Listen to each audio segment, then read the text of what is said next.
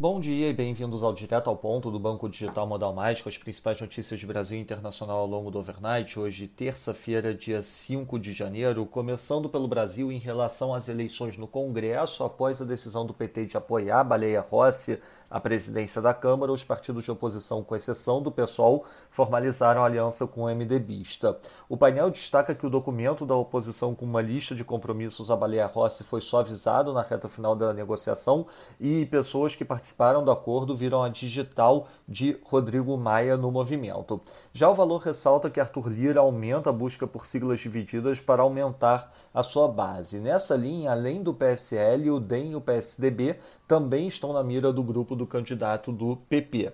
Eles acreditam que a maneira como Maia conduziu as negociações, tirando as chances de Almar Nascimento participar da disputa, irritou o baiano e aliados mais próximos e garantirão votos da sigla a favor de Lira.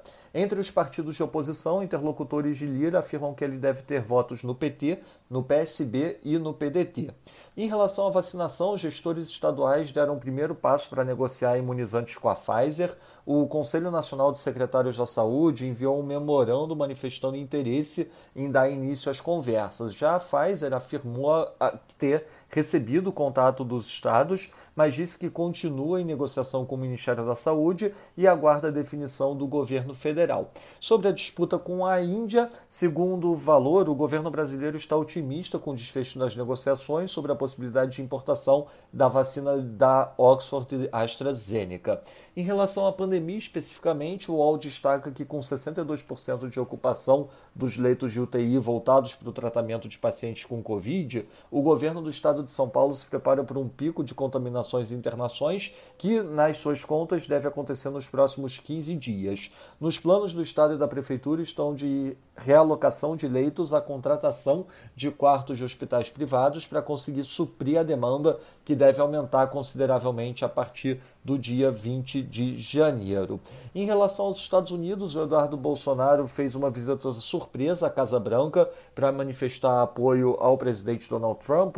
A visita foi a convite da filha do presidente Ivanka Trump. Sobre a concessão de aeroportos, o governo autorizou a realização de estudos sobre a modelagem de concessões da sétima e última etapa de concessões, que inclui o Santos Dumont e Congonhas. Foram selecionados três empresas que terão prazo de 150 dias para concluir os trabalhos. Os estudos serão encaminhados à ANAC, que selecionará o que melhor atendeu o edital de chamamento público. O segundo passo é a abertura da consulta pública das minutas do edital.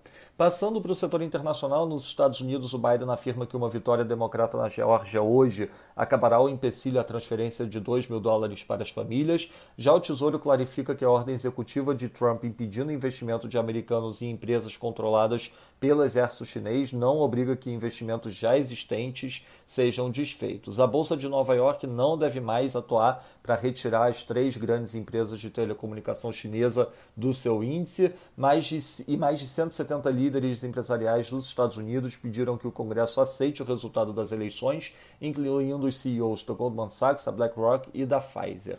No Reino Unido, o governo anunciou um novo pacote de estímulo para ajudar empresas, incluindo subsídio direto de 9 mil libras por propriedade para o comércio e para a hotelaria, e ficou estabelecido também um fundo de 594 milhões de libras para auxílio. O custo total do auxílio adicional é de 4,6 bilhões de libras.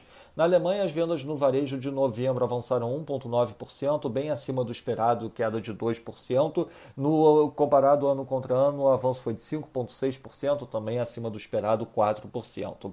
Já o desemprego ficou em 6,1% após uma surpresa positiva com o Unemployment Change, que ficou em menos 37 mil, esperado era um avanço de 10 mil. Em relação ao Covid, a Merkel deve ter uma conferência com governadores estaduais hoje para decidir sobre a extensão das medidas de isolamento social. No Japão, o primeiro-ministro Suga afirmou que a decisão sobre o estado de emergência será feita na quinta-feira. Já o Seco, que é um advisor do gabinete, indicou a possibilidade do estado de emergência ser declarado por até um mês. Entre medidas mais severas que podem ser adotadas está também a possibilidade de cancelar viagens com China e Coreia do Sul. Na agenda do dia, destaque para o ISM Manufacturing nos Estados Unidos ao meio-dia e uma aparição do Evans às 5h45 da tarde nos Estados Unidos, às 10h45 da noite, o Caixin Services PMI. A eleição da Geórgia, a urna deve ser fechada, devem ser fechadas hoje por volta das 9 da noite, hora de Brasília, quando começa a contagem oficial dos votos. Nos mercados, o dólar index enfraquecendo 0,22%, peso mexicano avançando 0,20%, enquanto o TRAI avança 0,48%. No mercado de juros, o título americano de 10 anos abrindo 2 basis points, enquanto o título alemão de 10 anos abre 1 basis point. O S&P futuro no momento subindo 0,19%, enquanto o DAX cai 0,05%. No mercado de commodities, WTI avançando 0,84%, enquanto o Brent avança 0,70%. O mercado do, de petróleo bastante em compasso de espera por conta da reunião da OPEP que vai ser retomada hoje. Essas foram as principais notícias do overnight. Um bom dia a todos. Até o nosso próximo podcast direto ao ponto do Banco Digital Modal Mais amanhã.